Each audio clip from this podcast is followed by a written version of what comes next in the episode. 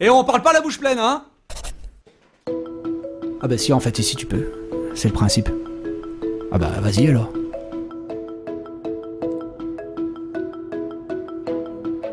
Bonjour et bienvenue dans ce premier épisode de On parle la bouche pleine, parce que ici, qu'est-ce qu'on fait? On mange et on parle. Le principe, c'est très très simple. Je suis chez moi le midi, vous êtes chez vous le midi, on mange, vous mangez, je mange, et un invité qui est chez lui, qui va manger aussi en même temps que nous, et qui va nous parler de son métier, de ce qu'il fait, de ce qu'il aime. Euh, Peut-être que vous allez pouvoir lui demander ce qu'il aime, ce qu'il fait, comment il a fait pour y arriver. Et on commence ce premier épisode par un invité très spécial, qui est réalisateur, mon ami, grand ami, comme... Oh oui, on te voit Et on t'entend Antoine Oui, Tu comme Ça va, tu m'entends Mais oui, on t'entend bien. Ça va Ça va très bien, écoute. Bon alors, je vous cache pas que... Je suis ravi. Je suis ravi. Oui, je suis ravi. Je suis ravi t'es d'être le premier. C'est vrai Je suis ravi d'essuyer les plâtres pour tous les suivants. Regardez comme il est beau, je vous le mets en gros. Euh, donc juste avant de, avant de, de, de, de- de commencer à manger, bon appétit. La première question que je pose aux invités, c'est qu'est-ce que tu manges? Mec, tu veux pas voir ce que je mange. Si, J'ai honte. que tu manges. Non, mais j'ai honte. Je crois que. Je crois. Voilà. Du riz avec un petit cordon bleu. Oh mon dieu, Ouais, tu l'as bien vu? Oh mon dieu. Voilà. Donc voilà, comme fait du riz et euh, des cordons bleus, et moi je vous fais, je me suis fait des petites pâtes euh, poivrons chorizo. T'es pas du tout chez toi en fait. T'as dit aux gens que t'étais chez toi. Je suis chez moi, je suis dans mon lieu de stream. Je suis euh, ce repas de Ah. salut de euh, ce repas de cantoche JPP bien sûr, bien sûr le repas de cantoche. Donc, on va commencer à manger. Mm. Vous avez le droit de manger la bouche pleine. Dans le chat, vous pouvez me dire qui mange en ce moment même, parce que bon, c'est le principe. Est-ce que Jean-Pierre Pernoub est là? Oui, Jean-Pierre Pernoubet, la première question. On va commencer. C'est très décousu, hein, c'est pas grave, c'est la première, on s'emballe. Euh, tu connais Twitch un peu ou pas du tout? Eh bien, pas du tout. Figure-toi que je connais Twitch parce que j'ai un pote qui s'appelle Toutoun et qui fait des streams et je crois qu'il joue à Zelda. La dernière fois que j'ai regardé, c'était ça. Il joue à Zelda? Ouais, Moi, je joue à Zelda, moi. sur 64. Ouais. C'est vrai. Quel bordel cette émission, Jean-Pierre Pernoub qui nous insultait déjà. Alors, par contre, on va quand même commencer comme par. Bah, tu- J'aimerais bien que tu te présentes, tout simplement. En me disant euh, bah, déjà euh, qui tu es, quel âge tu as, où est-ce que tu habites et qu'est-ce que tu fais dans la vie, quoi. J'adore avec la musique, c'était super. Ça faisait un peu, ils nous ont quittés cette année. euh, non, j'arrête, j'arrête la musique. Ils nous ont quittés cette année. La Euh, veux La revoilà. Le grand Antoine. à la carrière. Ok. Euh, Qu'est-ce que je dois me présenter brièvement? Bah écoute, euh, j'ai 34 ans. ok. C'est marrant parce que je dois dire des choses que toi tu sais déjà en fait. J'ai 34 mais ans, effectivement, je fais de la réalisation, je réalise surtout des publicités. Voilà comment, euh, voilà ce que je fais le plus le plus clair de mon temps. Et voilà en deux mots. Je vis à Paris. Je vis à Montreuil. Je mens. Je vis en banlieue parisienne. Oh, le banlieusard, la honte Je suis un banlieusard. Et euh, et voilà. Et en fait, je fais ce métier depuis eh ben, depuis un moment, figure-toi, puisque en fait j'ai démarré avec toi dans Oui, une chaîne de télé à Lille. tout à fait. Et c'était euh, c'était en 2009. Tu peux Et nous. nous sommes en 2023. Oui, on est des vieux, je Donc sais. c'était il y a 14 ans. Et moi, j'ai démarré voilà d'une boîte de prod juste avant. Donc c'est-à-dire il y a 15 ans. Donc, Voilà. on peut. euh, ton parcours d'école. Qu'est-ce que tu as fait à l'école Et après, enchaîner euh, juste rapidement, tu racontes un peu le, le, ta- les tafs que tu as fait. Quoi. Ce qui a fait que, en C'est gros, tu es arrivé à être réalisateur. Ah, mais tu as le droit de parler la bouche pleine, hein. c'est le but. Ouais, ouais. Euh, écoute, mon parcours d'école, c'est, c'est, euh, j'ai, fait juste une école privée qui s'appelle l'ESRA, mais que j'ai arrêté en cours de route parce qu'en fait, euh, euh, c'est une longue histoire, mais globalement, globalement, il y a des écoles publiques pour faire ça. Je dis ça parce que je parle, euh, je parle aussi pour les personnes que ça, qui ça intéresserait de, de faire ce genre de parcours, etc. C'est le but, c'est le but de Il y l'émission. a un milliard, voilà, c'est ce que je me disais. Donc, du coup, bref, tout ça pour dire que j'ai donc démarré. euh, Enfin, moi, j'ai juste après le bac, j'ai fait une école qui s'appelle l'ESRA, qui est une école privée. Euh, Il y en a, il y en a plein, hein, des écoles privées. C'est l'une d'entre elles. Et en fait, euh, la mienne était à, à Rennes. J'étais avec Jean-Pierre Pernoub, à qui je fais un gros bisou. Que c'est là-bas que je l'ai rencontré. J'allais le dire, je connais Jean-Pierre Pernoub via Com. Voilà, comme ça au moins on le sait. Voilà, Il a fait l'ESRA aussi, euh, euh, JPP. exactement. Sauf que voilà, Jean-Pierre Pernoub a fait trois ans à l'ESRA. Moi, j'en ai fait que deux. En fait, euh, ce qui s'est passé, c'est qu'à la fin de la deuxième année, il fallait faire un stage et que j'ai voulu, euh, je me suis dit, je vais chercher un stage, mais je vais chercher un boulot en même temps. Si je trouve un boulot, je me barre et puis comme ça, j'apprendrai en travaillant plutôt que, plutôt que, voilà, puis je gagnais un an, on va dire. C'était surtout ça que je m'étais dit. Et, et, en fait, j'ai signé un, un, un, CDI dans une société de production toute petite, familiale, qui était dans le Nord-Pas-de-Calais. Donc moi, je suis parti de Rennes, je suis allé dans le Nord-Pas-de-Calais, j'ai fait ça. Donc en gros, voilà, c'était du téléachat. Exactement. Ouais, ça.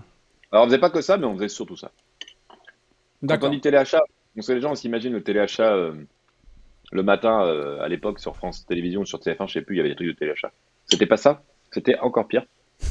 non, non, mais c'était, c'était les vidéos que, que, tu vois dans les magasins euh, pour des produits, enfin, tu vois, genre Castorama, machin, etc. Et, et c'était des vidéos de promotion de, je sais pas, une scie sauteuse ou je sais pas quoi, tu vois. Et moi qui suis hyper bricoleur, enfin, vraiment, ça m'a parlé direct. Je confirme. Non, mais peu importe non, non, non, attendez, juste, juste, juste en vrai, je te coupe. Excuse-moi. Hein. Euh, on est quand même chez moi. Euh, en vrai, je suis déjà allé chez Laurent Merlin et d'un coup, j'entends la douce voix euh, suave de ce cher com qui nous dit La superbe tronçonneuse 780D pourra couper tous les arbres. Avec ce ton, hein, vraiment. C'est nettoie, nettoie plus que les autres. Merde, JPP, hop là, je te vois plus. Voilà, exactement. Nettoie plus nettoie plus que les autres produits nettoyants. Je crois que tout est résumé. Voilà, je m'abuse, on pouvait l'entendre chez Laurent Merlin. À toi, tu reprends. Donc là, tu es dans le Nord-Pas-de-Calais. Ensuite. Donc j'ai fait ça neuf mois. Ensuite, il y a une chaîne de télé qui a ouvert à Lille. Et, euh, Weo Big Up euh, représente. Voilà, Weo, et j'ai postulé là-bas. Et alors j'ai été pris là-bas, et c'est là-bas que j'ai rencontré Maxime qui est donc dans le chat. Et toi, Antoine. Et euh, en tant que, d'ailleurs, en tant que, on faisait le même métier à ce moment-là, toi et moi. On fait toujours le même métier, par ailleurs, mais on faisait le même métier sur l'intitulé. C'était écrit technicien polyvalent, mais en fait, ça voulait dire cadre, montage, euh, préparation de plateau, euh, technicien d'exploitation. Enfin, c'était tout. Dans les chaînes locales, on sait comment ça fonctionne. C'est tu, fais un peu tout. Quand je dis chaîne locale, j'entends pas les, les, France 3, la chaîne régionale, mais tu vois, mais c'était plus plus qu'une chaîne locale et il y avait quand même plus de budget. Tu sentais que parce que pour avoir visité d'autres chaînes locales, tu sentais que celle-ci c'était quand même euh, un, un, autre level, mais néanmoins on était, euh, je sais pas si tu te souviens, on était 35-40, je crois, en tout. 35 au début, salariés. 35 au lancement, ouais. Ouais, voilà. Et donc, euh, bah, tu peux pas dire non, mais moi, je fais que cadreur ou que monteur, comme sur France 3. Ça marchait pas comme ça. Il fallait faire un peu de tout. Et donc, on faisait un peu de tout. Et donc, je faisais un peu de tout comme toi. Et puis, en fait, à un moment donné, euh, on s'est mis à réaliser des émissions, l'un et l'autre, souviens-toi. Des magazines. Et, dans cette voilà, exactement, des magazines. Et en fait, dans ces magazines, on a commencé à faire des, Enfin, on a commencé à faire des parodies, euh, des trucs comme ça, des vidéos, à écrire des vidéos, et notamment euh, une d'entre elles, euh, on a fait des vidéos, on les balançait sur Internet et on faisait 200 vues avec et on était content. Et un jour, on a eu l'idée de faire une parodie de Bref. Je raconte des choses que je pense tout le monde sait là dans le chat. Non, bah, jamais, il y a des personnes qui regardent la vidéo. Exactement, mais même pas ça. Spaceman, par exemple, euh, Kimi the Cat et Doubish Prod ne connaissent pas tout ça. Doubish Prod Doubish Prod, oui. Bisous Prod. J'aime le nom Prod. euh, écoutez, euh, et donc on a fait une vidéo.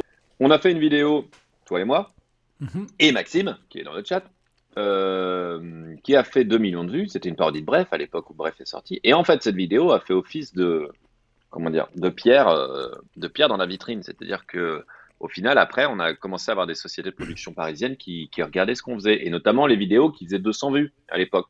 Et euh, je me souviens d'une prod, et, ça m'amène très vite à, donc à, cette histoire de réalisateur de publicité. Une société de production qui faisait la publicité a regardé toutes ces vidéos et a dit ah bah moi j'ai bien aimé celle-ci, celle-ci, celle-ci. Et je ne sais pas pour, enfin, pour, pour mémoire, c'était Le Plot.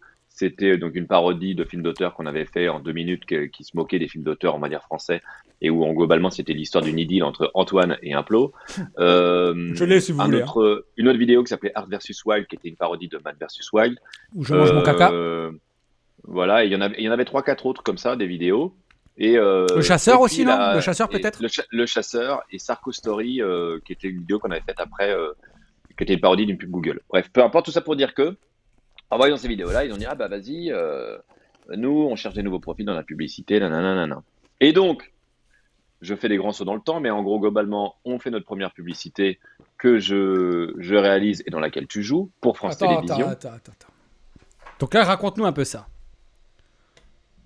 Comment ça se passe tu veux que je raconte Tu veux dire ça Cette pub-là Oui, Eh. regarde, c'est toi qui fais un bisou. Il prépare Nathalie. quand même, il prépare quand même euh, son émission, le petit toutoun. Ouais, c'est beau. Euh, si tu veux, on peut la regarder. Si vous voulez, le chat surtout. Ça, c'est quand même, pour info, la pub, euh, le premier pas pour Com, en tant que réalisateur, pour moi, en tant que comédien, dans les vrais tournages. Je schématise Le un peu, mais monde. en vrai, euh, on est arrivé là-dedans. Pick-up et tout le tralala, on savait pas ce que ça voulait dire. Je me rappelle très bien de cette, euh, cette journée.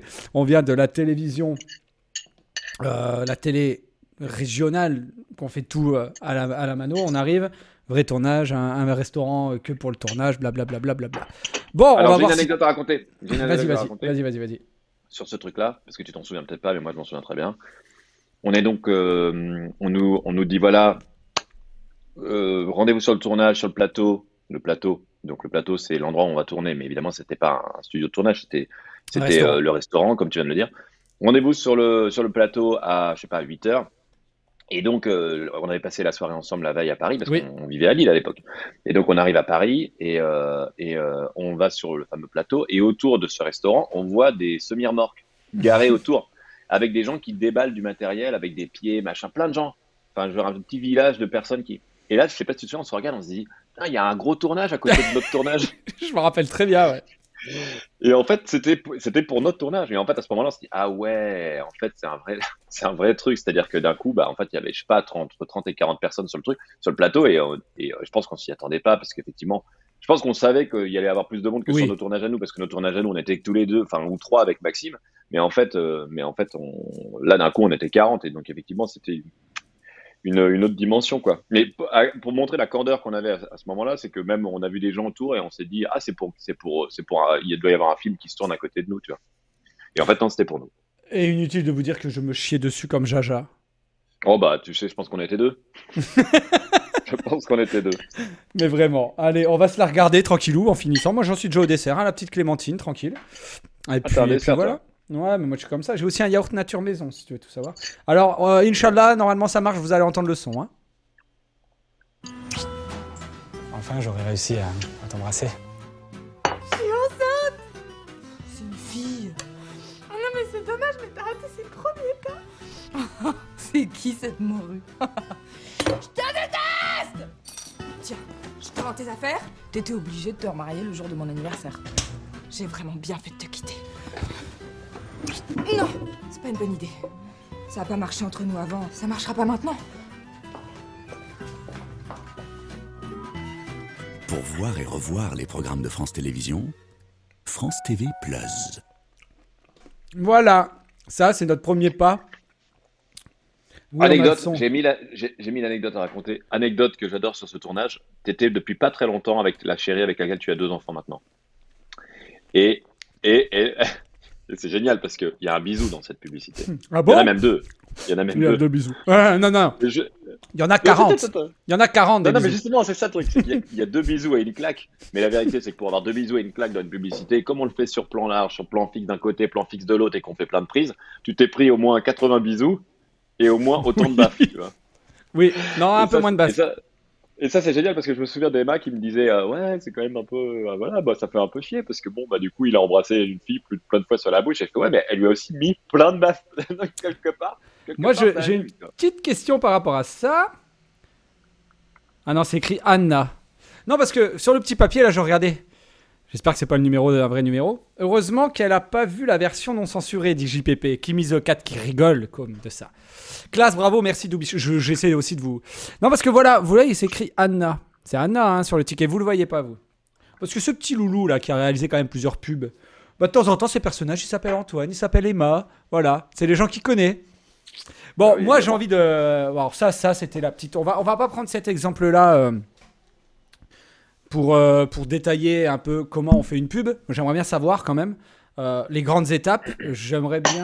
Quelle, quelle pub tu, pourrais, euh, tu voudrais qu'on regarde Tu sais, pour essayer de s'appuyer en disant voilà, le résultat c'est ça, et les étapes entre guillemets, tu vois, PPM et tout le tralala, quoi. L'agence, le client, le truc.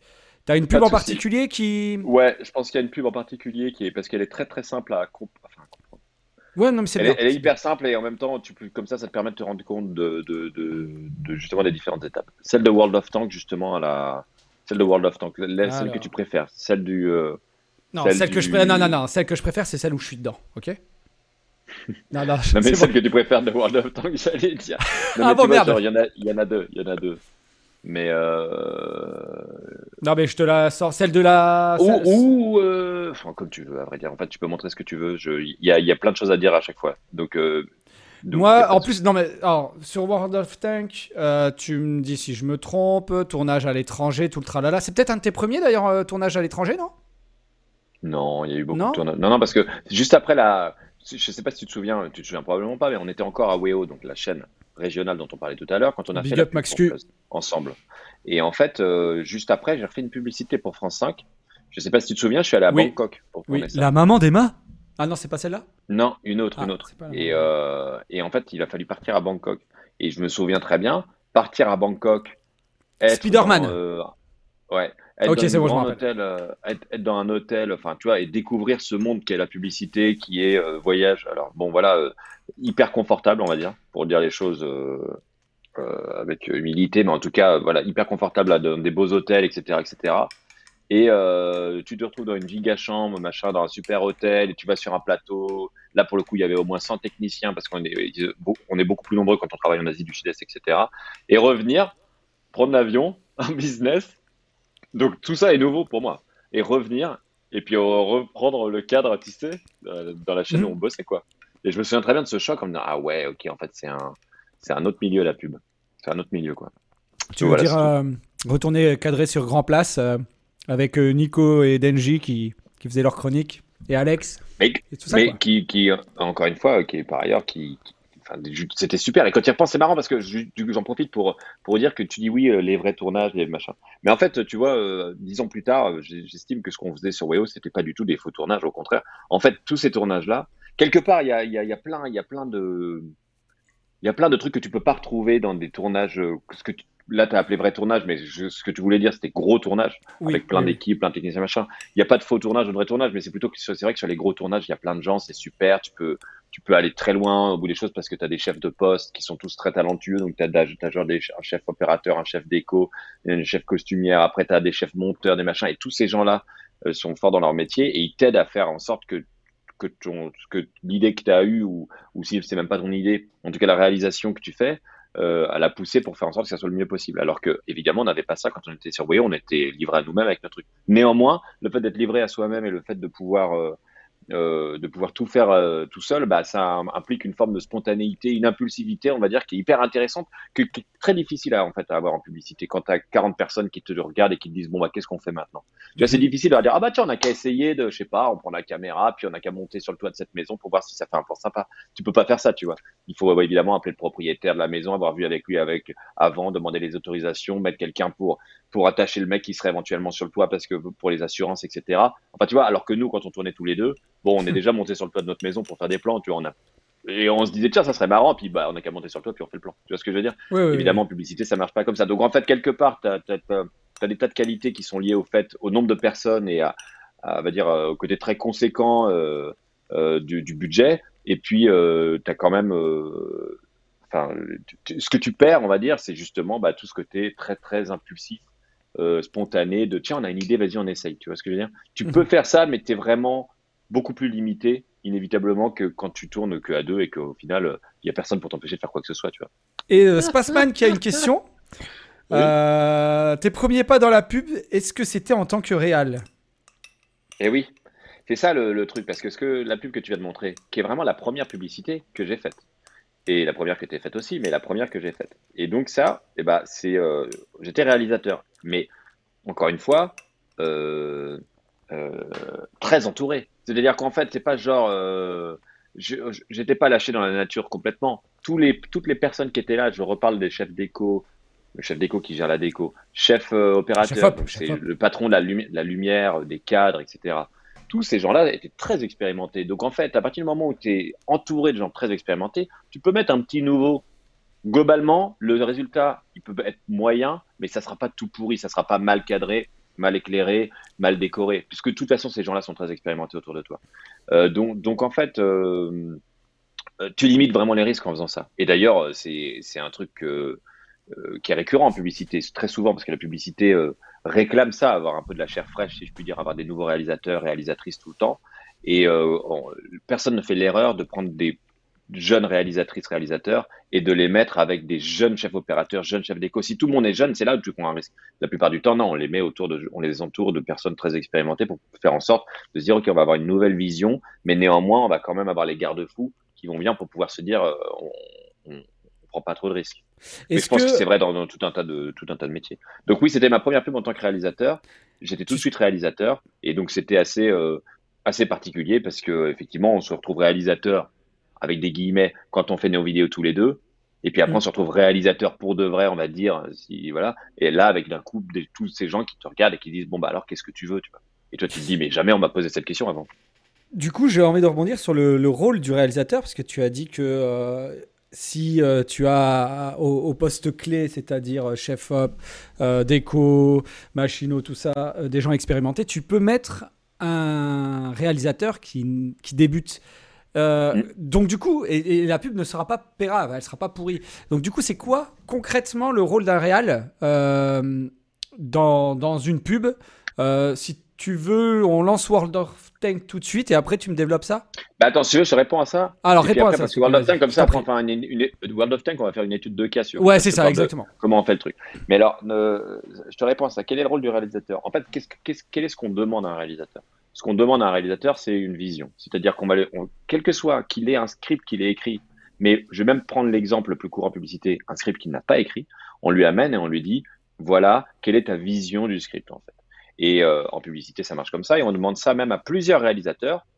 Je vais reparler de tout ça après, mais en gros, on les met en appel d'offres, en compétition, et on dit, ah bah à la fin, on fait gagner celui dont on, dont on partage la vision.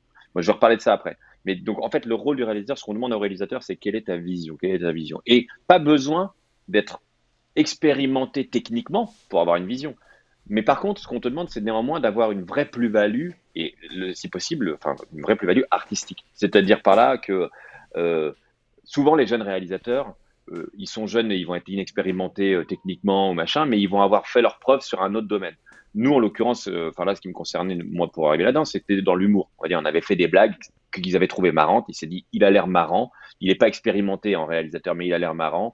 Euh, vas-y, donnons-lui une vraie équipe expérimentée. On va voir ce que ça va donner comme truc. Ça aurait pu très bien ne pas marcher.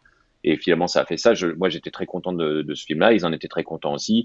Et, euh, et, donc voilà. Mais, euh, mais par exemple, si je reprends des exemples plus dans le cinéma, euh, Riyad Satouf avait faisait de la BD.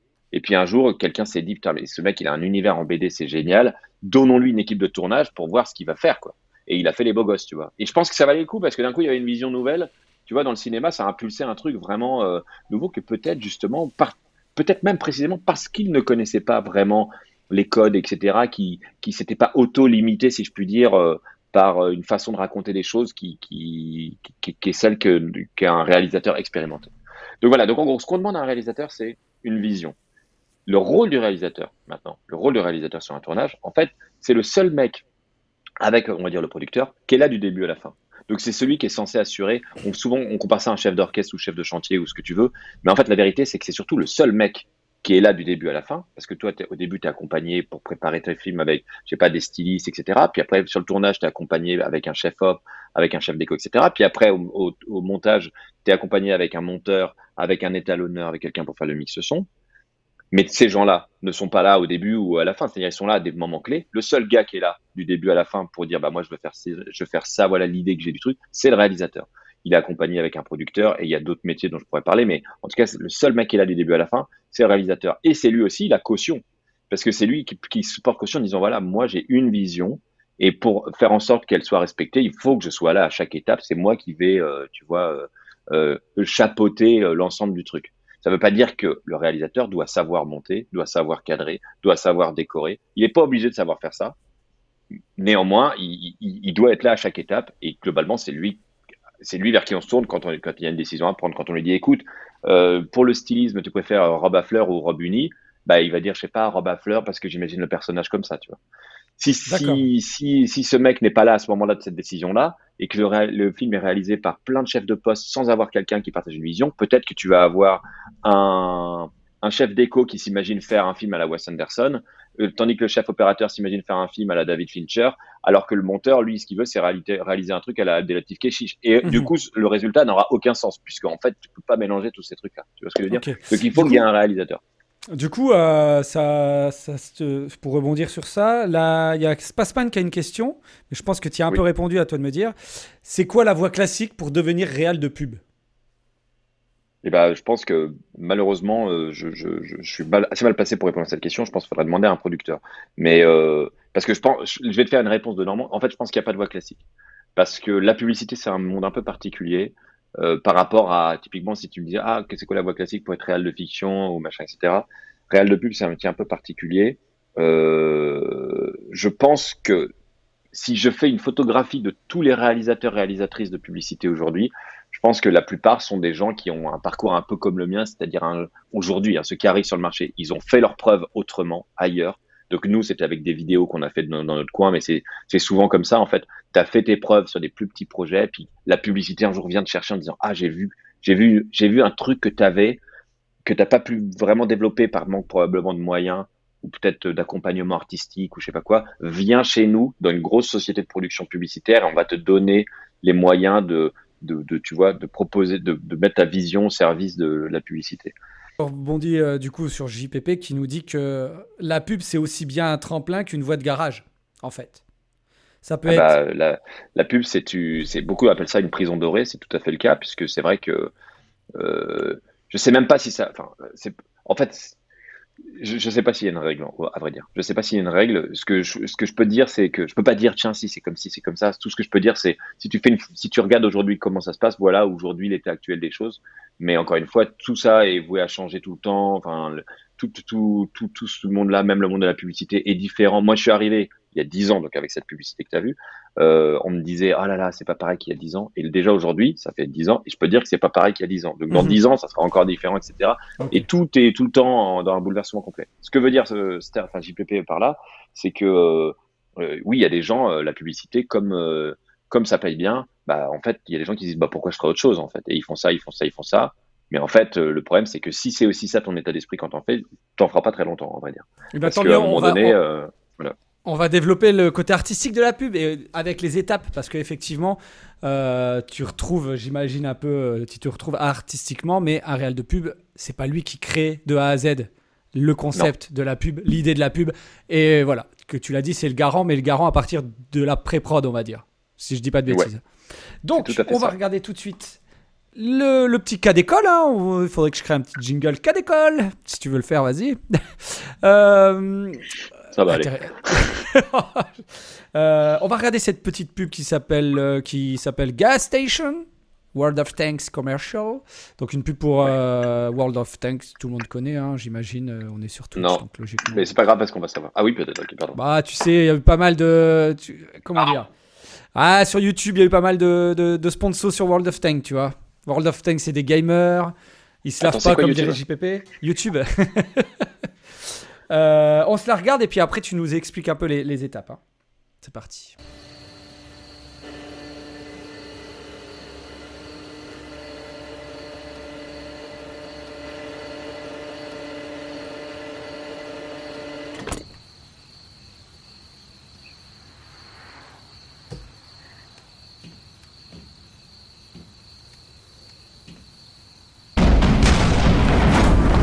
World of Tanks, jouez avant le 15 janvier pour recevoir votre cadeau.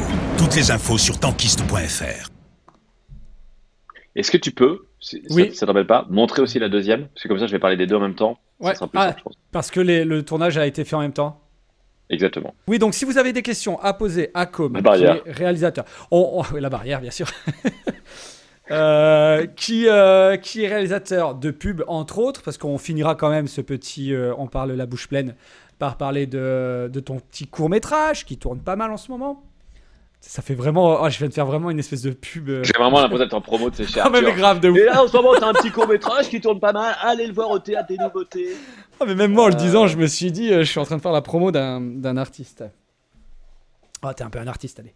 Euh, voilà la deuxième pub, et puis après, on, on se l'explique. Tu- Je te poserai deux, trois questions. Si vous avez encore une fois des questions dans le chat, allez-y, n'hésitez pas. Est-ce qu'il y a du monde? Je ne sais pas. Est-ce que euh, vous êtes bien? J'espère que vous vous sentez bien et que vous passez un bon petit moment.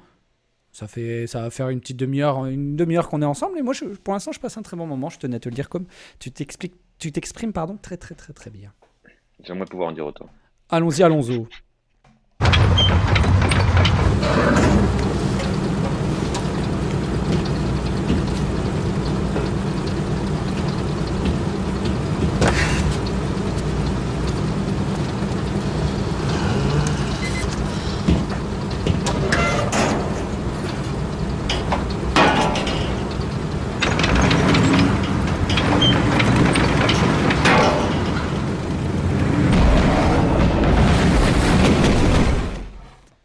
Ah, je retire la pub hein, parce que bon, il me, il file pas de thune World of Tank. Alors, euh, ok. Comment ça marche la publicité? C'est exactement, ça marche exactement comme là, euh, comme euh, tu reçois donc tu reçois plusieurs sociétés de production reçoivent le script. Le script, c'est écrit sur papier. Voilà ce qui se passe. C'est l'histoire d'un mec qui conduit un tank, qui arrive à une à une station de comment dire de péage et qui euh, met son ticket et quand il lève, il y a la barre qui la barrière qui, qui touche le canon, donc il peut pas sortir avec son truc, il peut pas sortir avec son tank. Euh, ensuite, il y a la ligne euh, The Best World for Tanks is Lord of Tanks et euh, fin de la publicité. Donc toi, tu reçois ça à l'écrit. C'est le scénario. dit, bah voilà. on, peut dire, on peut dire ça comme ça c'est le scénario, c'est tout à fait le scénario. Donc ça, c'est écrit par une agence de publicité. Les agences de publicité, c'est des, c'est, en gros Coca-Cola ou là en l'occurrence World of Tanks, ils doivent communiquer, ils doivent communiquer sur plein de supports, c'est-à-dire en radio, en web, en télé, en ce que tu veux. En. Et en fait, pour, pour ça, en print, et donc ils appellent une agence de publicité qui va gérer leur communication globale. Ils vont dire, ah bah voilà, pour la radio, on imagine ça, pour la télé, on imagine ça, pour le web, on imagine ça. Ils écrivent tout, ils gèrent toute leur communication globale, la plupart du temps sur plusieurs années. Ce sont il des y a des appels d'offres pour ça. La- exactement, la plupart, bah, surtout une stratégie de plus, sur généralement plusieurs années. Et donc, euh, et donc, en l'occurrence, à un moment donné, ils écrivent une publicité télé, et là, ils disent ah bah maintenant qu'on a validé avec le client le fait qu'on allait raconter cette histoire-là, on va lancer une compétition. Donc, compétition, c'est un autre mot pour dire appel d'offres en fait. Et donc, ils appellent les sociétés de production et ils disent voilà, on a écrit ça. Qui tu proposes comme réalisateur? Qui tu mettrais sur ce sur ce projet euh, et donc, les, plusieurs sociétés de production répondent et disent bah, Moi, je mettrais lui, moi, je mettrais lui, moi, je mettrais lui. En l'occurrence, la société pour laquelle je travaille, qui s'appelle Vanda, ils disent bah, Moi, je propose Com. Et là, ils disent Ok, bah, toi, toi et toi, ils en prennent trois. C'est un peu comme quand il y a un projet d'architecte et qu'à un moment donné, on dit bah, Ils sélectionnent trois projets où ils disent bah, voilà, poussez le truc, faites-nous une note d'intention. Toi, toi et toi, faites-nous une, no- une note d'intention. Ouais, on va dire. Et donc là, tu fais une note d'intention. Alors, une note d'intention, c'est en gros, tu fais un traitement sur euh, plusieurs slides. euh, tu fais un beau PowerPoint dans lequel tu mets des images, dans lequel tu mets des idées de réalisation et dans lequel tu dis ta vision, la raison pour laquelle on dit, tu dis si vous le faites avec moi, ce sera différent que si vous le faites avec le voisin, tu vois.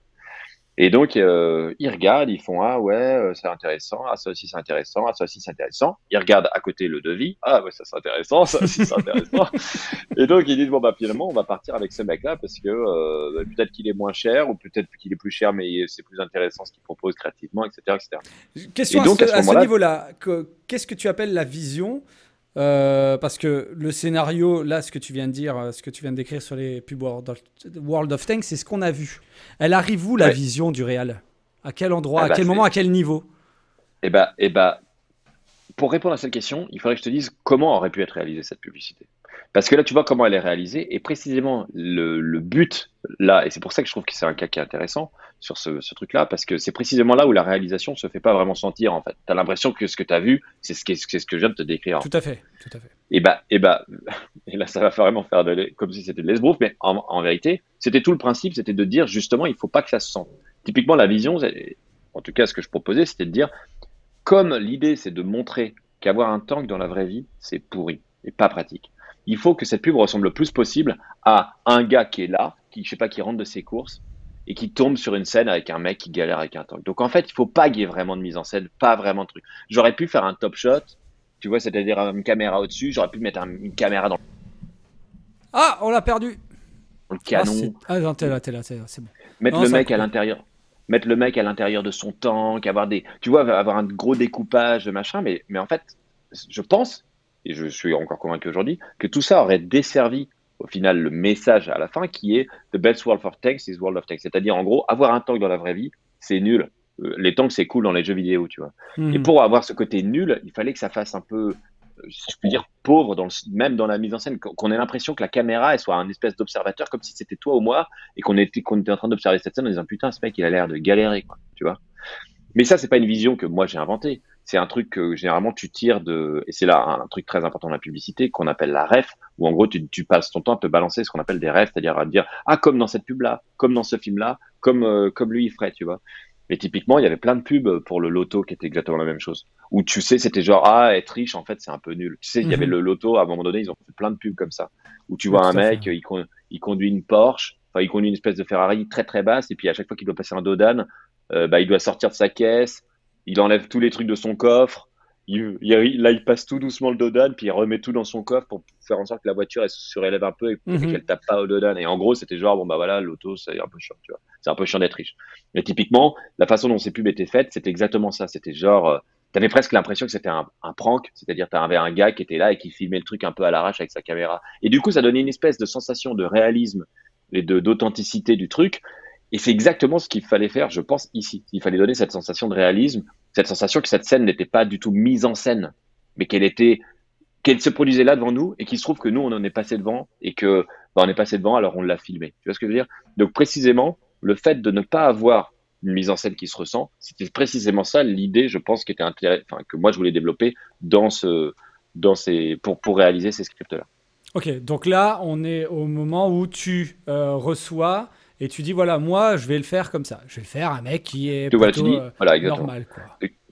Et typique. Et ben voilà. Et donc, qu'est-ce que ça implique euh, cette situation pour qu'elle ait l'air la plus normale possible? Et ben après, donc, je, je, je, je, fais un pas en avant. Donc, du coup, euh, il se trouve qu'on a gagné cette compétition. Donc, on s'est retrouvé donc à préparer euh, le tournage de cette publicité. Donc là, qu'est-ce qu'il faut faire à partir du moment où tu prépares le tournage? Eh ben, faut faire le casting des personnages, faut faire le casting des lieux, si je puis dire, en se disant bah voilà, faut faire le repérage des lieux, en disant où est-ce qu'on va tourner, etc., etc.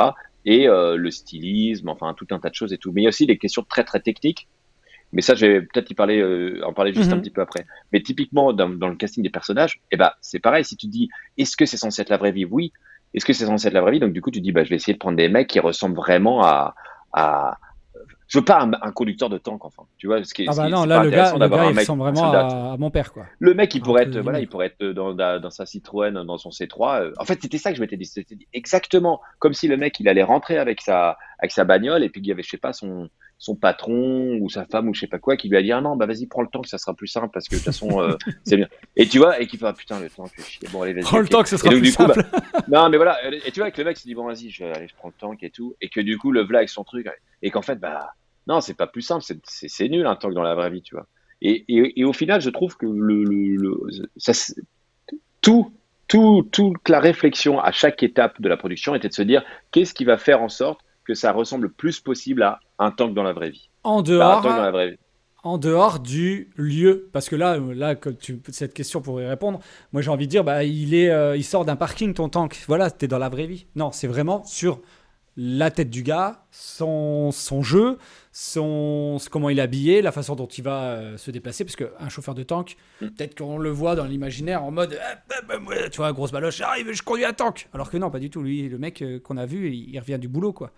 Ok. Bah ouais, et je trouve que c'est encore plus flagrant sur le gars justement avec la barrière parce que tu dis lui, euh, euh, enfin je, je trouve que justement ce, ce, ce mec fait, tu sais la façon dont il est sapé et tout, il, il pourrait faire, euh, tu vois, euh, comptable, ingénieur, enfin le, clairement le mec a l'impression qu'il sort du bureau, Ouais, il il est que en enfin il est pas du tout taillé pour, pour- enfin si je puis dire, il est pas du tout taillé pour conduire un tank ce mec, tu vois ce que je veux dire, pas pas dans notre imaginaire.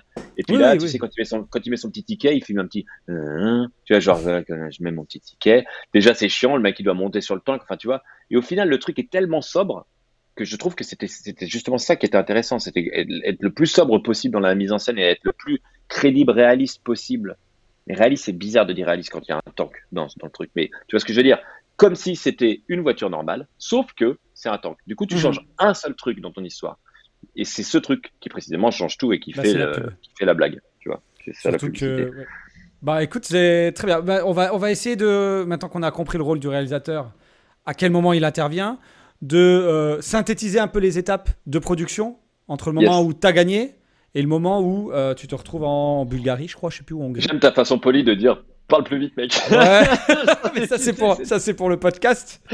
Va Mais par contre, Mène-toi Lyon quand en même parce que mots, ça fait 20 minutes que tu nous expliques que t'as juste fait la vraie vie avec en mettant un tank. Ouais, ouais, bon, pardon. Non mais en, en vrai, oh, non, Non, mais il y a pas de souci, c'est pas pour dénigrer. enfin, je- je vais Euh, prends le temps qu'il te faut, il y a pas de souci. Et par contre, non, ce qui est sûr, c'est que euh, ce qui est que euh, oui, effectivement, tu veux mettre quelque chose en avant, bah tu le mets dans un dans la dans le quotidien, dans la réalité Oui, des gens, oui. et tu mets. euh, Yes. voilà, c'est le décalage. qui Yes. marche. Yes, L'idée était pas folle, mais c'est pas toi, donc ça va. Ah non, mais moi j'ai beaucoup aimé euh, justement l'idée du. Non, mais elle est très bien. euh, je très bien, cette cool. C'est quoi l'agence tout cas, euh, C'est quoi? C'est c'est une agence qui s'appelle Romance et euh, Roman, Romance, c'est- c'est une petite agence qui appartient à une très grosse agence qui s'appelle DDB. Enfin bref, mais en fait c'est une agence qui est créativement qui est assez réputée parce que pour notamment faire toutes les pubs Intermarché. Voilà. Ok. Et ça, tu les peux pubs en citer, ça parle. Tu peux en citer euh, des, des, des agences connues, euh, les Bien plus sûr, grosses de Publicis, France c'est euh, peut-être celle que tout le monde connaît, parce que c'est euh, non seulement la plus connue en France, la plus grosse en France, mais une des plus grosses au monde. Je, crois, je crois que c'est la deuxième. BETC, qui est un énorme truc, Avas, et qui en fait, c'est les mêmes agences. Au final, tout ça, ça appartient au même gars, qui est Vincent Bolloré. Et, et, et puis, il y en a plein d'autres. Enfin bref, il y a des agences, il y en a plein, mais au final, il y en a quelques grosses mastodontes et qui ont des petites euh, structures. Bon, enfin voilà. Ok. Et donc, euh, les étapes de production. Donc, comme je disais, tu gagnes le projet, donc là tu dis, bah, tu le prépares. Le préparer, c'est faire des repérages. Donc, on m'a envoyé, quand je dis on m'a envoyé, parce qu'à l'époque, on n'a pas tourné ça en France. Euh, tu m'entends? Oui, je t'entends. Ouais, le son s'est coupé. On a, en l'occurrence, on a tourné ça en Ukraine. C'était à l'époque avant la guerre où on tournait beaucoup en Ukraine. Et donc, euh, ce, ce, donc, tu as un repéreur qui est sur place, qui t'envoie plein de photos de, de parking, il t'envoie plein de photos de stations-service, et toi, tu sélectionnes euh, celle que tu vas venir voir quand tu feras le voyage euh, après là-bas. Ok. Euh, parallèlement à ça, tu fais ton casting. Donc, euh, j'ai lancé un casting en France où j'ai vu plein de gens, et puis euh, du coup, après, tu leur, tu euh, différents petits trucs, et puis après, tu t'en sélectionnes deux, trois. Euh, ensuite, euh, tu commences à préparer aussi le stylisme. Et puis, encore une fois, il y a des trucs très, très techniques à préparer, mais des trucs tout bêtes, comme par exemple, euh, mettre un tank sur une station-service, c'est pas si facile parce que qu'est-ce qu'il y a sous les stations-service? Eh ben, il y a les réservoirs Eh avec oui. l'essence dedans. Et un tank, c'est très lourd. Et c'est très lourd. C'est aussi lourd qu'un camion, mais les camions, ils sont lourds sur, sur une longueur beaucoup plus grande et pas une loi de physique euh, que tout le monde s'imagine bien. Et bah, évidemment, un tank, c'est, c'est très lourd, mais sur un tout petit espace. Donc, globalement, le risque, c'était quand même que ça s'enfonce, que ça s'enfonce, que ça s'enfonce. Et donc, il fallait s'assurer que ça s'enfonce pas, que, et, enfin, tu vois, qu'on fasse pas juste exploser la station-service. C'est aussi pour ça que vous avez tourné en Ukraine C'est une question de, de Spaceman. Pourquoi l'intérêt de, de tourner en Ukraine? Alors, l'intérêt de tourner à l'étranger, l'intérêt numéro un en publicité, c'est l'argent. La C'est parce que ça coûte Bah moins oui, cher. bah Point. oui. Le deuxième intérêt, c'est le deuxième intérêt, c'est Qu'est-ce qui coûte les- moins cher Excuse-moi, qu'est-ce qui coûte moins cher? Parce que toi, Bah, t'es avis. au même prix, toi. C'est tout le reste, c'est toute l'équipe, tu vois. C'est c'est Ok. juste de la délocalisation, tu vois. C'est en fait les, euh, les tu dis- techniciens, la déco, euh, les lights. euh, Exactement, exactement. T'emmènes les chefs de projet, le chef op vient, le chef déco vient, et puis euh, toutes les toutes les équipes, en fait, les autres, le reste de l'équipe, c'est c'est sous-traité. Voilà, exactement, exactement. Donc la raison numéro un, c'est l'argent. La raison numéro deux, c'est le, le lieu. Donc là, par l'occurrence, parce que on- tu trouves des stations-service et des n'importe où, euh, mais euh, beaucoup, tanks, c'est pas beaucoup pareil. de, mais beaucoup de, ça m'est arrivé de faire des publicités. J'ai fait une pub euh, l'année dernière pour Peugeot où on a tourné euh, Afrique du Sud au, au Portugal. non. mais il y a beaucoup de, effectivement, il y a Beaucoup beaucoup Afrique du de, il y a beaucoup en Afrique du Sud aussi. Ça, tu y vas pour le climat et pour les décors. C'est-à-dire que quand tu veux que ta voiture elle roule et que derrière il y a une jolie montagne où il y a la mer et que tu veux à peu près avoir de la chance qu'il fasse beau parce que tu peux pas faire, tu peux, tu vends mal une voiture avec une publicité où il pleut, tu vois. Et Et Surtout bah, quand on est en euh, novembre, parce que la, la pub, elle doit sortir en février ou en mars. Exactement. Et donc, euh, bah, tu choisis euh, de tourner à l'étranger pour cette raison-là. Ça, c'est la raison numéro numéro 2. Deux. La plupart du temps, tu tournes à l'étranger pour l'argent, la- de- la- et sinon, tu tournes à l'étranger. Des fois, t'as pas le choix. Si, si on te dit, euh, voilà, euh, la voiture roule devant une montagne et derrière, on voit l'océan, bon, bah, ça, c'est que à Cape Town, euh, en Afrique du Sud, que tu auras ça. Donc, il faut tourner là-bas. Tu peux pas tourner ça, euh, enfin, tu vois, ou alors tu vas. Tu peux tourner ça en Corse, mais euh, se crée plein d'autres problèmes. Se Ok. crée plein d'autres problèmes. Comment les tu Corses, tu veux dire, c'est ça? C'est une vanne, Non. les Corses? Je plaisante. pas de Mais problème. bon, bref, en- non, non, non, mais, mais bon, ça crée plein d'autres problèmes, notamment le fait de trouver des équipes sur place. Il n'y a pas beaucoup de, de techniciens en Corse qui, voilà, alors qu'il y en a à Cape Town, justement, il y a toute une économie qui se développe autour de ça parce que toutes les productions européennes vont tourner en Afrique du Sud. Ok, ok, ok. Voilà. Donc le Euh, et pour une raison, pour une raison très, très, très, très, très simple, ok, c'est l'été là-bas, quand c'est l'hiver ici. Quand c'est l'hiver ici, on prépare les campagnes de l'été. Euh, des gens qui font des, des, publicités pour des fringues, pour des parfums, pour des, encore une fois, des voitures où on veut qu'il fasse beau. Bah, des fois, on a besoin de tourner en hiver pour justement que ça sorte en été. Et où est-ce que c'est l'été quand c'est l'hiver chez nous? Eh ben, en Afrique du Sud. Mm. Donc, du coup, euh, tu vas là-bas pour, pour tout ça. Donc, il y a toute une économie qui s'est développée euh, autour de ça avec énormément de techniciens, de gens qui vivent là-bas. Et c'est drôle parce que quand tu tournes là-bas, tu te rends compte que il y a des Sud-Africains, mais il y a énormément d'étrangers aussi. Moi, euh, quand j'avais tourné là-bas, bah, une pub justement pour Renault, euh, le chef d'éco était britannique, euh, le chef opérateur était italien, et en fait, c'est des gens qui vivaient là-bas six mois par an. Ils vont six mois dans leur pays bosser, et puis quand c'est l'hiver, hop, ils vont en Afrique du Sud et ils vont bosser en Afrique du Sud. Tu fais une réunion qui s'appelle donc la PPM que tu connais avec avec l'agence et avec le client. Tu leur dis pas PPM, voilà, ça veut dire, s'il te plaît, pre-production meeting. Pre-production meeting. Et donc, du coup, tu leur dis, bah voilà, ça c'est euh, le décor auquel je pense, le, cast le, casting auquel je pense. Euh, voilà, on aura euh, ce tank-là. Euh, et voilà, en fait, tu, tu, tu, tu, fais valider tout ça. Donc, parfois ils disent oui, parfois ils disent non, parfois ils disent ah ton comédien on l'aime pas trop. Est-ce que tu as autre chose? Parfois ils disent ah le décor il est sympa, mais est-ce que tu as autre chose? Enfin, etc. Et donc en fait, tu fais une grosse réunion pour valider ça. Niveau prod, c'est aussi délégué. Il y a Spaceman qui pose une question aussi pour savoir si les dire prod, euh, le dire prod, du coup, doit connaître la législation de chaque pays ou alors il a des gars euh, un peu partout. Ah non, il connaît, il se renseigne. Bah, là, non, non, les deux, les deux, les deux. Ah, Les deux. C'est-à-dire qu'il doit évidemment se renseigner parce que c'est lui, le dire prod, c'est lui qui a la responsabilité juridique. Donc en fait, il faut évidemment qu'il se renseigne. Et il y a des trucs très très précis. Quand tu tournes avec un tank, par exemple. euh, non mais typiquement, il y avait. T'imagines le nombre de trucs que ça crée. Tu sors pas un tank comme ça euh, tu vois, tu sais, il y a une anecdote comme ça, j'en parle parce que ça me fait rire, mais euh, ils ont tourné La chute du faucon noir. Ils ont tourné ça. Putain, je vais vraiment, c'est une anecdote très, très, très évasive, mais enfin bah, je vais chercher, je vais chercher en même temps les sources pour être sûr. Les Américains ont tourné La chute du faucon noir, je crois, au, au Maroc, tu vois, un truc comme ça. J'ai vraiment dit n'importe quoi. Mais pour ce faire, ils ont dû importer plein de matos de l'armée américaine. Et typiquement, il y avait tellement de matos que euh, s'ils avaient voulu euh, faire la guerre au Maroc euh, sous prétexte de tourner un film, ils auraient pu. Donc ils ont dû ils ont dû signer tout un tas de papiers, montrer que tout était déchargé, que tu vois. Enfin bref. Donc nous évidemment c'était pas ça, mais n'empêche que quand tu passes devant la police ukrainienne avec un à l'époque avec un avec un char d'assaut, bon bah tu dois montrer que tu as tous les papiers en règle pour dire que oui tu as le droit de te servir d'un char d'assaut là et que t'es pas enfin tu vois tu fonces pas vers le vers le parlement quoi. Bon, enfin bon, voilà. Donc tout ça pour dire que euh, il y a tout un tas de, de, de législations évidemment qu'il doit connaître, mais il est épaulé aussi par les par la Prodexé, ce qu'on appelle la Prodexé, la production sur place, avec tous ces techniciens et son lot aussi d'experts et notamment de dire de prod et tout qui sont là pour et qui eux bah, connaissent mieux leur propre législation. Ok. Voilà. Donc tu fais cette PPM. J'en étais là, tu fais cette PPM, tu fais tout valider. Une fois que tout est validé, c'est parti, tout le monde va sur place et là tu entames la préparation, la vraie préparation euh, du tournage. Tu mets tout, euh, tu, tu, retournes sur le décor avec tous les chefs de poste. Tu leur, tu fais, euh, bah voilà, on va faire le premier plan, il sera là, le deuxième, il sera là, le, troisième, il sera là. Euh, donc il va nous falloir ça, ça, ça. On va tourner à telle heure parce qu'à telle heure ça sera plus joli parce que la lumière elle sera là.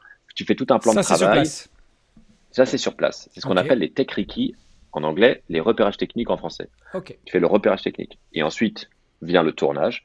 Donc là, eh ben, tout le monde est là, prend le bas de combat. Euh, il n'y a jamais eu autant de monde sur le plateau que ce jour-là. Là, tu as les comédiens qui arrivent, hein, se préparent, maquillage, etc. Et puis tu fais exactement ce que tu as prévu de faire dans ton, dans ton plan de travail, c'est-à-dire, bon voilà, 9 heures, on a dit qu'on démarrait avec le plan large, avec le temps qui avance vers le truc. C'est bon, on a la prise, on en fait 3-4.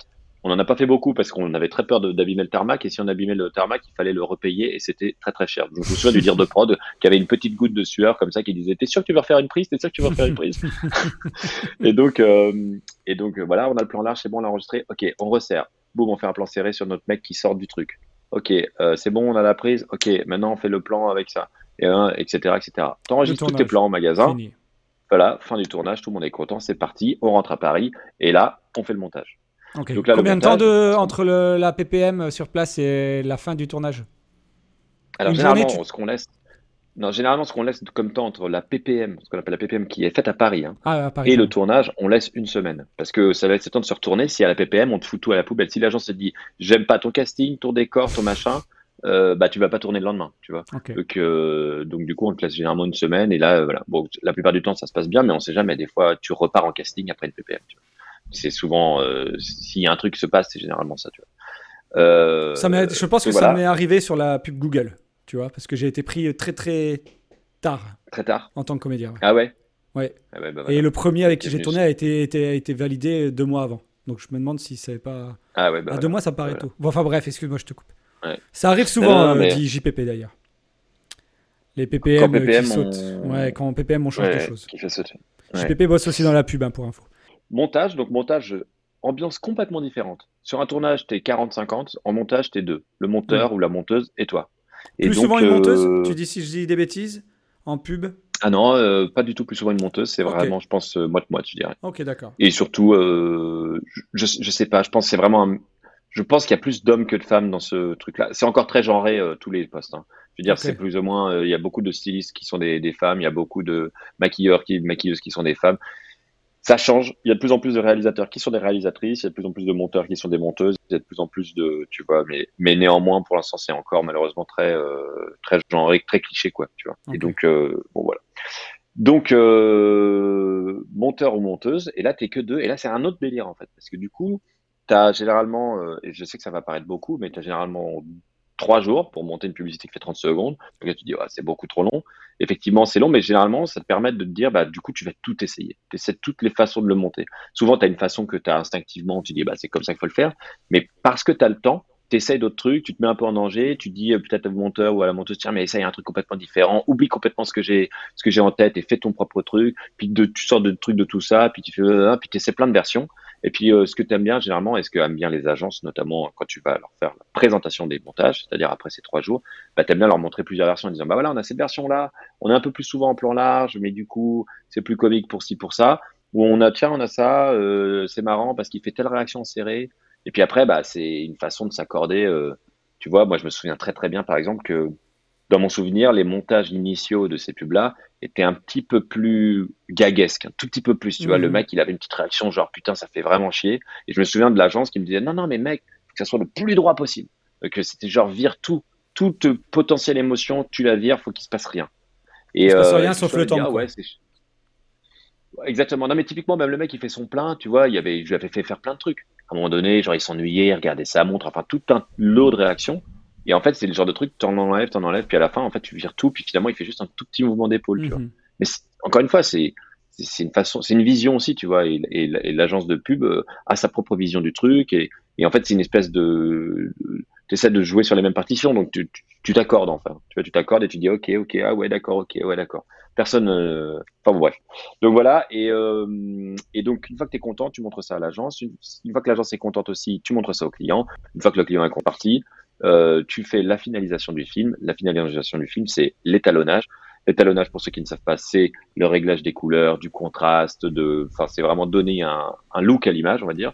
Et euh, le mixage son, le mixage son, la plupart du temps, c'est euh, bah, c'est juste faire en sorte que, typiquement, bah, la station-service, on a rajouté une ambiance de ville.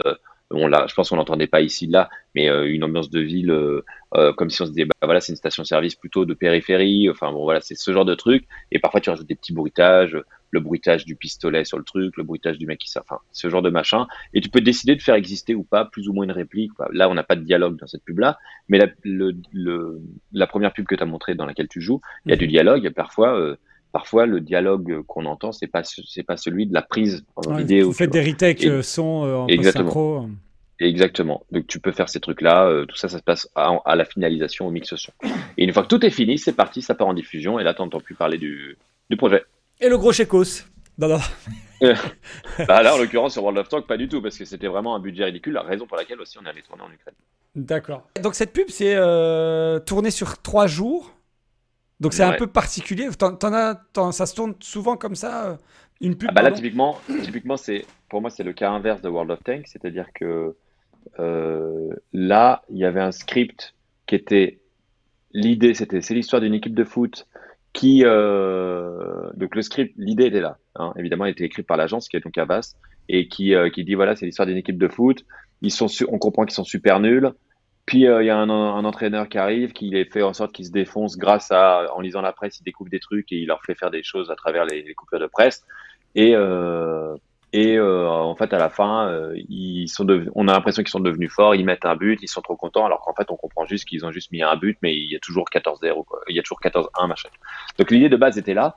mais il y avait un milliard de façons de faire différentes. Moi, je- ce que je voulais vraiment euh, là, là-dessus, c'était leur dire, bah, typiquement, le, le, le, la plus-value, on va dire, le truc vraiment que je voulais rajouter euh, là, c'était le fait d'inscrire cette pub, comme c'était pour la, la presse locale, c'était d'inscrire cette pub dans un territoire, tu vois, et se dire, ok, on n'est pas à Paris, on n'est pas à Paris ou on n'est pas, parce qu'à la base, ils s'imaginaient tourner ça un peu en banlieue parisienne et tout. voilà. Et je me suis dit, non, mais je pense qu'il faut qu'il y ait un, faut qu'il y ait une vraie, un vrai truc de, de, de trucs local. Et quand on est dans des, dans des plus petites villes loin, euh, bah là d'où moi je viens. Kimi hein, the Cat, Kimi the Cat, on était chez toi. hein. Si t'es encore là, Kimi the Cat, pardon. Et bah, et bah du coup, il y a un truc, le fait d'être tout le temps en, en déplacement. Donc du coup, il faudrait qu'ils aient un vieux van déglingué. Euh, il faudrait qu'on sente que typiquement les murs sont, enfin tu vois, donc typiquement là, dans certains décors, on peut, on peut repérer un peu de la brique. Euh, il fallait qu'il y ait euh, du, il fallait du relief parce que bon, il faisait une randonnée. Donc je me suis, enfin bref, donc du coup, tu te poses toutes ces questions-là et tu te dis, euh, à la base, quand tu regardes le, le, le script tel qu'il est écrit, ils avaient aussi fait un petit storyboard. C'était vachement, il n'y avait pas de déambulation, il n'y avait pas de, euh, De tu vois, il y a- balade. il y avait pas.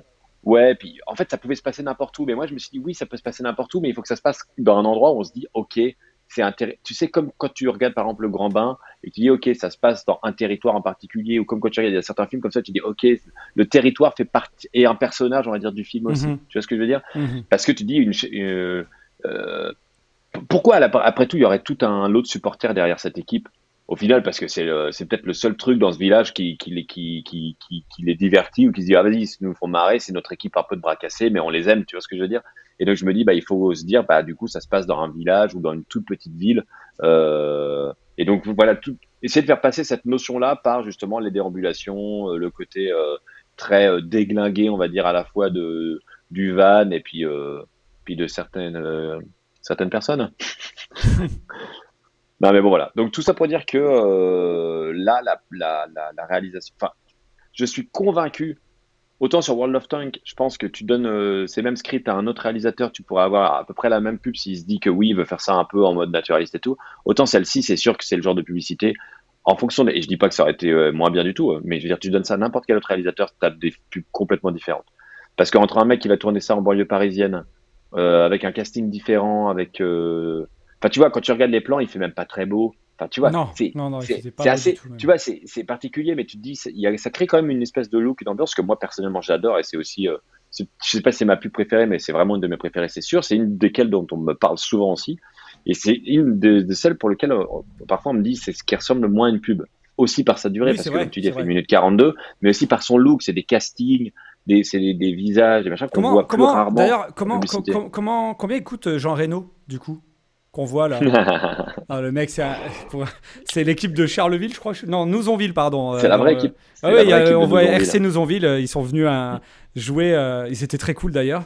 Euh, S'ils Ouais. tombent sur ce live, on- merci pour l'apéro d'après-tournage. bah, toi, tu n'y as pas eu droit, mais moi, quand j'ai fini mes prises, il nous a invités au Clubhouse. Je peux te dire qu'à 14h, c'était. euh, Il y en avait qui pouvaient plus conduire euh, de l'équipe. Et, euh, et le mec ressemble clairement à, à Jean Reno, quoi. On est d'accord. Hein. Bon, enfin, bref, c'était. euh, Non mais donc voilà. Et donc, euh, bah donc euh, voilà, je sais pas trop quoi dire d'autre sur cette euh, sur ce film-là. Non, c'était juste. vraiment un super tournage avec néanmoins ce truc trop bizarre. De, on a tourné quand le Covid arrivait, donc c'était très très très très bizarre puisque bah oui, oui. tout le monde était sur son téléphone en train de regarder les news et en, globalement on a démarré le tournage plus ou moins serein en se disant ouais, on part en tournage mais on sent qu'il y a une pandémie qui arrive. On est on est rentré en catastrophe euh, parce qu'ils allaient fermer Paris quoi. Bah, Et que je me concrètement. que la- toute l'équipe, la plupart venaient de Paris et qu'ils étaient là, Ouais, genre, euh, ils voulaient pouvoir rentrer chez eux, quoi. Exactement. Concrètement, on est arrivé le 13 mars euh, le soir. Premier jour de tournage le 14. Le 14, Macron à 20h annonce que confinement. Voilà. En gros, hein, pour faire simple. Et on devait faire 14, 15, 16 et on a fait 14, 15 le dimanche et 16 matin et après on a retourné en août euh, une journée. Ouais. Mm. Et euh, j'en profite pour saluer toute la petite équipe euh, des comédiens qui étaient là. Euh, on a encore un petit groupe Facebook, groupe WhatsApp, pardon, pour se donner des nouvelles parce qu'on s'est bien amusé. Ils sont tous très sympathiques. Ouais. Voilà, voilà, voilà, voilà. Et tous très, tous très bons. Enfin, franchement, moi, j'ai, j'ai vraiment aimé Tous ce très, tournage. bons. aussi, enfin, en plus, j'ai aimé ce tournage aussi parce que c'est les tournages qui durent sur plusieurs jours avec les mêmes comédiens et tout. Ça crée quand même un petit truc. Et puis, Ah il faut oui. dire ce qui est, tu vois, c'était vraiment un tout petit budget, cette publicité, et du coup, ça, on a demandé des efforts à tout le monde, et ça, ça, c'est, c'est marrant parce que quelque part, c'est moins bien, on travaille moins confortablement, mais par contre, ça crée une espèce de, de cohésion, tu vois, du fait que, bah, je sais pas si tu te souviens, mais euh, certaines personnes ont partagé leur chambre d'hôtel, enfin, on dormait dans un Ah bah, hôtel moi. où on- tu vois, bah, voilà, aussi, bah, d'ailleurs. moi aussi. Ouais. Et donc, euh, et donc, euh, on- on était, enfin, ça crée un espèce de truc. On disait bon les gars, on va, on va tourner un peu en mode commando quoi. Et d'ailleurs, c'est comme ça qu'on l'a fait ce tournage. C'était pas du tout un, c'est pas du tout un tournage publicitaire classique. Il y avait Non. pas du tout. L'agence, l'agence a vraiment, le client était, est venu vite fait, mais pas trop. L'agence on a croisé carrément joué le jeu. Mm. Ils sont arrivés, ils avaient des idées, mais et globalement ils nous ont laissé faire. On a pu tourner énormément chaque jour. On a pu tourner beaucoup beaucoup de plans.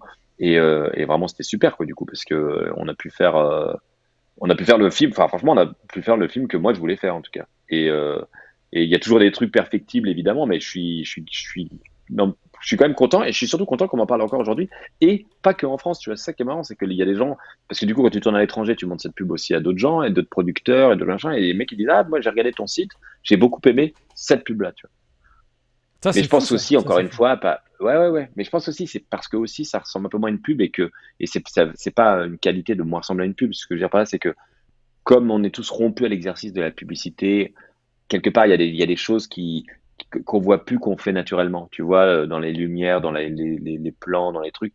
Et en fait, quelque part, c'est le fait qu'elle, elle ressemble, ça ressemble plus à un petit court métrage dans le côté aussi un peu à l'arrache, dans la façon dont c'est filmé, euh, euh, Mhm. montrer le fait qu'il fasse. Typiquement dans une pub, c'est rare qu'il fasse gris, tu vois.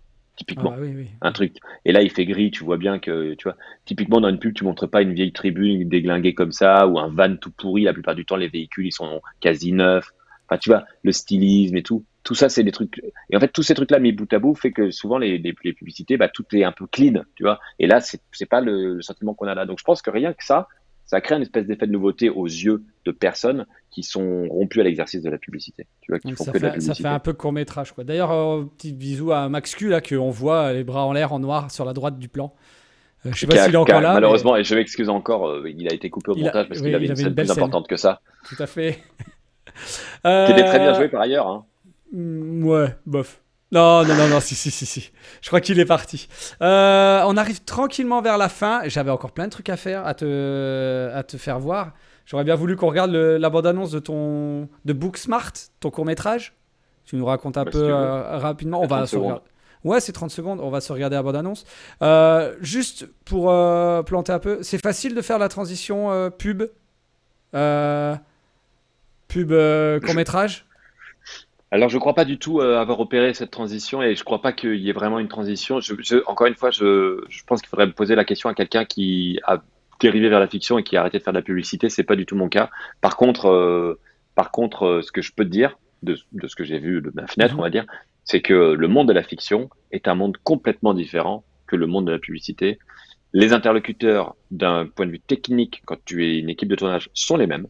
Les mêmes chefs opérateurs, les mêmes chefs d'éco, ce sont des gens qui font les deux. Ils font et de la publicité et de la fiction. Les interlocuteurs au-dessus de toi, c'est-à-dire les producteurs, les distributeurs, etc., sont complètement différents et ne cohabitent pas très rarement avec les gens. C'est tout ce que je te dis, quand je te dis que tout est en bouleversement perpétuel, est en train de changer. Par exemple, Vanda, avec euh, qui je fais de la, de la publicité, ils sont en train de, de se lancer dans la fiction et ils viennent de faire un unitaire pour France Télévisions.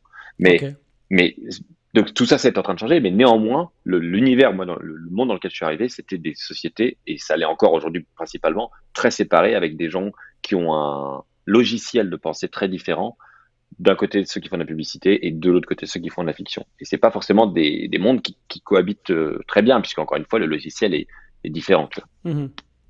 On va se regarder ta petite bande-annonce, tu nous en parles un peu, et puis Allez. après, euh, après on fera le tour de tes réseaux sociaux pour conclure. Je t'avais pas dit ça. Non. Since I read loads of books, I know a lot of stuff.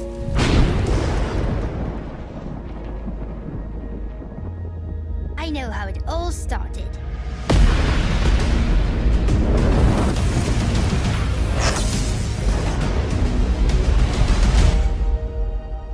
But I have to say that right now, it's like I don't know anything anymore.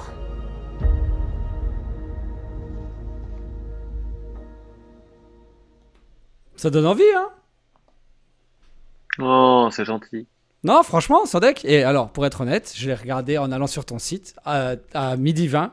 En me disant, tiens, il faudra que je mette le, le site de com. J'avais pas vu, moi. J'ai pas eu la primeur de voir le site, le, le court métrage. hein. Tu sais très bien que je suis très content. Non, non, non, sans, sans déconner. Euh, mais en tout cas, ouais, ça donne envie. Euh, donc, ça raconte quoi? Et- Attends, putain. Qu'est-ce que vous avez mis dans ce, dans ce court métrage Qu'est-ce que t'as mis dans cet album? Alors, d'abord, j'aimerais préciser juste que c'est, on dit court métrage, mais euh, il fait, il fait trois minutes, donc il est quasiment euh, aussi court, il est quasiment aussi long que la publicité que tu as montrée juste avant. Mhm. Donc c'est très très court. C'est vraiment, euh, je dis ça parce que la plupart du temps, les courts métrages en France, ils vont faire entre 15. 15 et 25 minutes. Ouais, ouais. Voilà. Et donc euh, là, c'est pas du tout le cas. C'est vraiment un très très très court métrage et qui a été fait un peu hors circuit. C'est-à-dire, c'est pas un court métrage traditionnel au sens du court métrage français. Tu vois. C'est un court métrage que j'ai fait avec la société avec laquelle qui fait normalement de la publicité, qui s'appelle Vanda, qui fait que trois minutes. C'est que une journée de tournage, etc., etc. Donc c'est vraiment, euh, c'est un premier pas pour moi vers la fiction. Mais euh, néanmoins, c'est un tout petit pas. Tu vois, c'est pas Mhm. genre ah j'ai fait un court métrage et c'est parti. Tu vois ce que je veux dire? Ouais, c'est, voilà, donc je veux juste préciser ça. Et, euh, et de quoi parle le film? Bah écoute, tu parles pas anglais, mec Non. Si, j'ai Non, non, compris, euh, le gamin, il a lu un livre. Non, mais je plaisante. je. Non, non, c'est pas. Il a lu. En fait, c'est un gamin qui est passionné par les, qui est passionné par les livres et qui passe son temps à, qui, qui fait un peu les Monsieur Je sais tout, qui pense savoir tout sur tout et qui voilà fait une espèce de, de, enfin bon bref, qui, tu comprends qu'il est, qui passe son temps le nez dans les bouquins, qui sort pas trop de chez lui et qui en gros il lit des livres, il lit des livres, il lit des livres, et donc et que grâce à ça il sait tout sur tout, donc euh, voilà. Et sauf qu'en fait, ce qu'on, ce qu'on, ce qu'on comprend là dans no la bande annonce, no bah, de- je te dis ce que tu as vu dans la bande annonce. Hein. Mhm. Euh, il voit sa, il voit sa voisine et là il se passe un truc euh, qui il sait pas du tout ce que c'est quoi. Voilà. Sous-entendu, euh, C'est l'amour. c'est pas écrit dans les livres. C'est pas écrit dans les livres. Le plus important à vivre, c'est de vivre Voilà. au jour le jour. Ok, d'accord. Voilà, exactement. Et donc euh, j'ai fait ce film pour l'exercice de montage notamment. C'était vraiment, euh, j'ai fait ce film pour plusieurs raisons. Je voulais faire un petit, un petit projet de fiction, même si c'était petit. Je voulais faire un projet de fiction petit 1. Petit 2, je voulais le faire en anglais pour le challenge parce que quelque part j'avais envie aussi de, de me, me- de me- m'obliger à faire un truc en anglais pour m'obliger à travailler l'anglais aussi. Parce que T'es c'est parti à est Londres, quand même, on peut le dire, avant le, co- avant le, le Brexit. Ouais, c'est- c'est Et j'ai écrit là-bas notamment. Ouais, ok, d'accord. Donc, d'où le fait aussi, euh, pendant un- une année, hein, t'es allé à Londres. À peu Ouais, près, une petite année. Sur le principe, j'avais parti une année, mais avec le truc, je- au final, je suis parti un Le peu moins de truc, 9 c'est- mois, et sur ces c'est 9 mois, je passais la moitié du temps à Paris. Voilà, c'est ça. Le truc, c'est Non, non, c'est pas le Brexit, le truc. Ah, pas Le truc, c'est le Covid. Le truc, c'est le Covid. Ah, Je suis parti, le c'était le Brexit avait déjà été. euh, on- Londres, enfin, le- l'Angleterre n'était pas encore euh, Oui, out, ça avait mais il- ça avait déjà été voté. tu vois. Ouais. Donc euh, voilà. C'est pas Et ça, le troisième demande truc- l'intérêt. oh Oui, vas-y, pardon, vas-y. Non, juste le troisième truc, c'était la performance, la performance, Hmm. l'exercice de montage, l'exercice de montage qui est parce que c'est un truc qui est très très très clippé et j'avais jamais fait ça et je voulais faire ça et ça m'intéressait. Voilà. L'intérêt pour Vanda de produire un court métrage, du coup? Tu l'as un peu dit tout à l'heure, mais euh, pourquoi ils t'ont ils t'ont produit euh, ce, ce Et bah court- l'intérêt est c'est un pari en fait. C'est-à-dire qu'il n'y a pas vraiment d'intérêt euh, instantané. C'est-à-dire qu'en fait le, du- le, le but c'est de se dire euh, on fait euh, on fait ce film. Moi je leur ai dit franchement je pense que ça peut aider aussi en publicité en disant voilà ce film comme il fait que deux minutes il peut être aussi montré à des agences de publicité etc. Et peut-être qu'ils peuvent ça peut nous amener à gagner d'autres appels d'offres grâce à cette à ce film là. Ça c'est l'intérêt numéro un qui est l'intérêt plus direct on va dire en disant bah voilà regardez il, sait faire ça tu vois. Et l'intérêt numéro deux, c'est euh, le prestige, on va dire. C'est-à-dire que, je, je m'explique, au long cours, c'est-à-dire que tu fais un court métrage, et c'est d'ailleurs ce qui est en train de, j'espère, en tout cas, je croise les doigts, mais ce qui est en train de se passer, grâce à un court métrage, tu rencontres des sociétés de fiction qui, eux, se disent, ah ok, euh, il veut faire de la fiction, il a fait ce truc-là, peut-être qu'il va faire un autre court métrage derrière, peut-être qu'un jour il fera un long métrage, peut-être qu'un jour, c'est ce que j'aimerais honnêtement, mais j'en sais Bien rien sûr. du tout. Tout ça, j'ai pas de boule de cristal et tout. Mais l'idée, c'est de se dire, ah, si euh, Com devient un réal de fiction qui fait du long métrage, qui fait de voilà, tu gagnes en prestige, même aussi pour la société de publicité. C'est-à-dire que tu dis, voilà, vous voulez bosser avec un mec qui fait ça. Tu vois ce que je veux dire? Et donc, euh, donc voilà. Et, et euh, le prestige aussi direct que tu pourrais avoir avec un court métrage quand tu as des sélections dans des festivals. euh, tu gagnes, en, on va dire, un petit peu euh, en, en prestige en fonction de- des festivals, évidemment. Tu vois. Mais donc voilà. Donc c'est ça l'intérêt. Mais évidemment, l'intérêt, il n'est pas palpable, mesurable là. Mais en fait, c'est un investissement qui peut être très vite rentabilisé si juste ce court-métrage-là te permet de gagner ne serait-ce qu'un projet, tu vois. Ok, très bien, c'est très très clair. Euh, petite question, maintenant, on va faire, euh, ça va, ça va être vraiment la fin, donc euh, malheureusement, euh, Je vais pas pouvoir, on va pas pouvoir vous montrer tout ce que Com a fait. Euh, mais j'ai des petites questions assez Oh. rapides. Ouais, il y a beaucoup de choses en plus. On refera. oh, tu seras réinvité. euh, c'est vous le chat qui le dirait euh, si vous voulez le réinviter. Ils veulent pas. Non, si. Alors là, tout le monde se barre déjà, tu vois. Donc. non, non. euh, plus sérieusement, si j'arrive à retrouver mes petites notes, parce que ouais, truc tout bête. Qu'est-ce qu'est-ce que tu dirais aux gens qui veulent être, aux jeunes qui veulent être réels? Allez, vas-y, frère. Ah putain. Attends, attends, je te préviens tout de suite. hein. Cette euh, rubrique-là, après, je mets euh, euh, Ludovico et Audi sur ta réponse. J'en fais un TikTok, ça fait un million de vues. Donc vas-y. Motive, motive, Comment il t'appelle ce mec? Il fait Et là, je lui dis au mec, je lui dis, mais mec, pourquoi tu t'embêtes euh, Je veux dire, tu prends une caméra, tu tournes, t'es réel. Voilà, blague à part, blague à part, j'ai vu des, des, des vidéos de, de Judah Pato, je sais pas si tu vois qui c'est, c'est un, un mec très connu aux États-Unis qui est un, enfin qui était scénariste, qui est devenu réalisateur, etc., qui est vraiment, euh, qui a fait plein plein plein de films très connus, comme 40 ans toujours puceau, enfin plein plein de comédies américaines. Et lui, à, te dirait cette réponse. Il te dirait, mec, prends une caméra, mets deux comédiens face à face, tu les filmes, t'es réalisateur, tu vois. Et dans le fond, c'est vrai. Il n'y a pas d'école, il n'y a rien, il y a rien qui, il y a aucun conseil que je puisse donner pour être réalisateur. Ce que le seul, enfin, que je puisse donner en disant, ah, il faut faire ci, telle école, tel parcours, tel truc. Il n'y a pas deux parcours qui se ressemblent. Honnêtement, il n'y a pas deux parcours qui se ressemblent. En revanche, ce que je peux dire, c'est que qu'est-ce qui compte quand tu es réalisateur? La seule chose qui compte, c'est ce que tu as fait. On te, on t'embauche pour quelque chose que tu as déjà fait avant. Donc, en fait, en pub, on m'a embauché pour les vidéos qu'on a faites ensemble avec toi, Antoine. En fiction, on va, on va peut-être m'embaucher pour le court métrage que j'ai fait. Et la fiction d'après, on m'embauchera pour la fiction que j'ai fait avant. C'est le seul truc qui compte. Donc le seul moyen d'être réalisateur et de dire je suis réalisateur, c'est de faire quelque chose, même si c'est pas un grand truc très ambitieux, etc. Mais de le faire pour faire en sorte qu'après, des personnes qui font des trucs un petit peu mieux, mieux produits, machin, viennent te chercher en disant voilà, on a vu que tu avais fait ça et donc on vient te chercher pour ça. Et après, la personne du dessus, on a vu que tu avais fait ça. C'est la seule chose qui compte. Personne n'a jamais demandé si j'étais diplômé de quoi que ce soit. Personne m'a jamais demandé par où j'étais passé, quoi que ce soit. Tout ce qu'ils ont fait, s'ils sont allés sur mon site, ils ont vu ce que j'avais fait, ils m'ont dit, OK, t'es l'homme de la situation pour tel projet, tu vois. C'est la seule chose qui compte quand t'es réalisateur.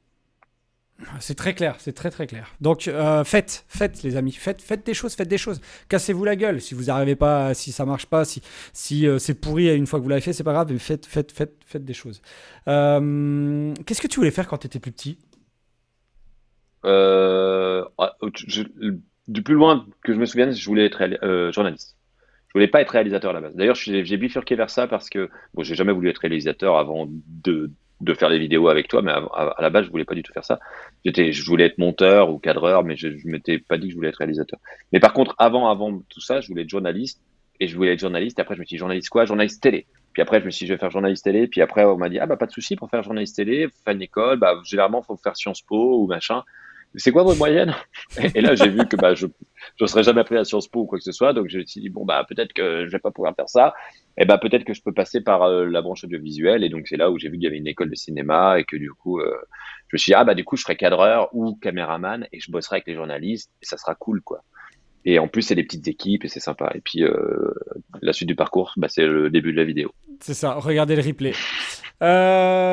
Eh ben oui, je voulais juste dire que, que parce que comme euh, je sais pas, peut-être que plus tard des personnes tomberont sur cette vidéo euh, au gré d'un autre épisode et en se disant ah mais tiens c'est qui ce con il y a avec les réalisateurs, je vais je vais cliquer.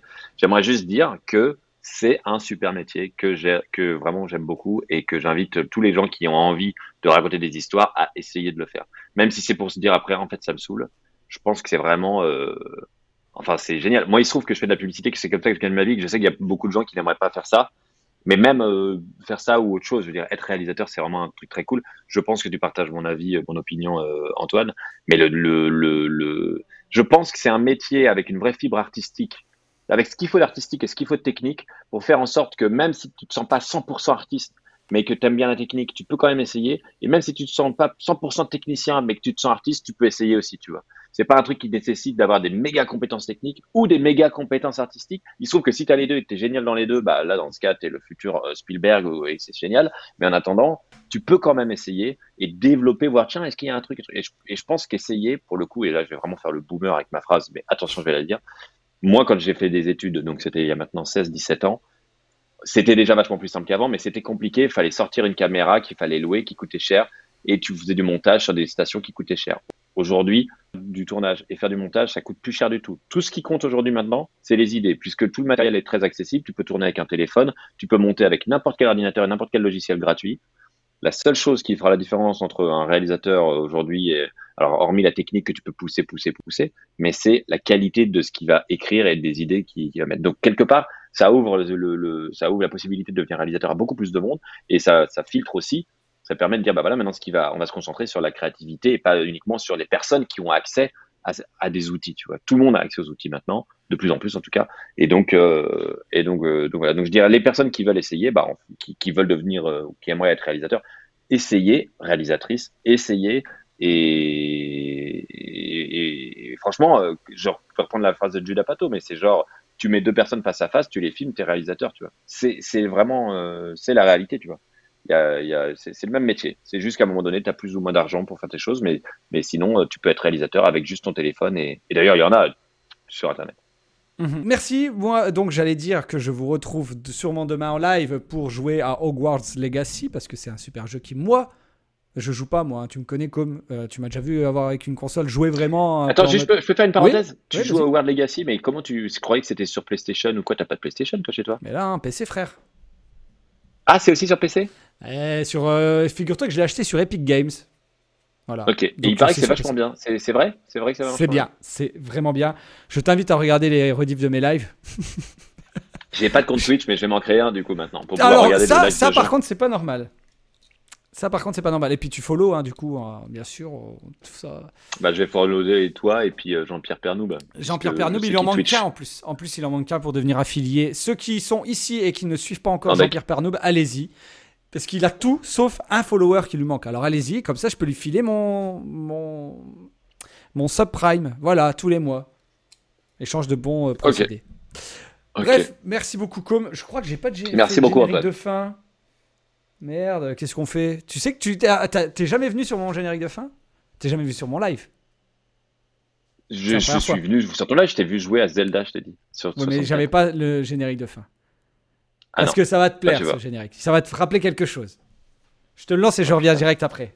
À tout de suite. Hein. Voilà, c'est ça. Jusqu'au bout. Hein. Voilà, c'est ça mon générique de fin. C'est la pub. Ah, c'est génial. C'est Pêche Melba. C'est Ça, te rappelle, ça va te rappeler des trucs. C'est parfait parce qu'on parlait de pub alors on conclut. Eh ben, exactement. mais- même Eh quand ben, je- maintenant, eh ben, j'invite, j'invite toutes les personnes qui regardent ce live à se refaire toutes les réunions par lesquelles sont passés tous les mecs qui ont bossé sur cette publicité que vous allez voir en générique de fin parce qu'ils sont passés par les mêmes réunions. C'est ça le pire, c'est ça. Merci à tous, on se retrouve demain et euh, on se retrouve surtout euh, la semaine prochaine, je pense, pour un. On parle la bouche pleine. Euh, c'était Toutoun et comme réalisateur de pub, entre autres, on va dire. À bientôt. On se laisse avec Pêche Melba comme d'habitude et moi je retourne travailler. Bisous. Salut Com. Salut. Ba ba ba, Pêche Melba, Pêche Melba.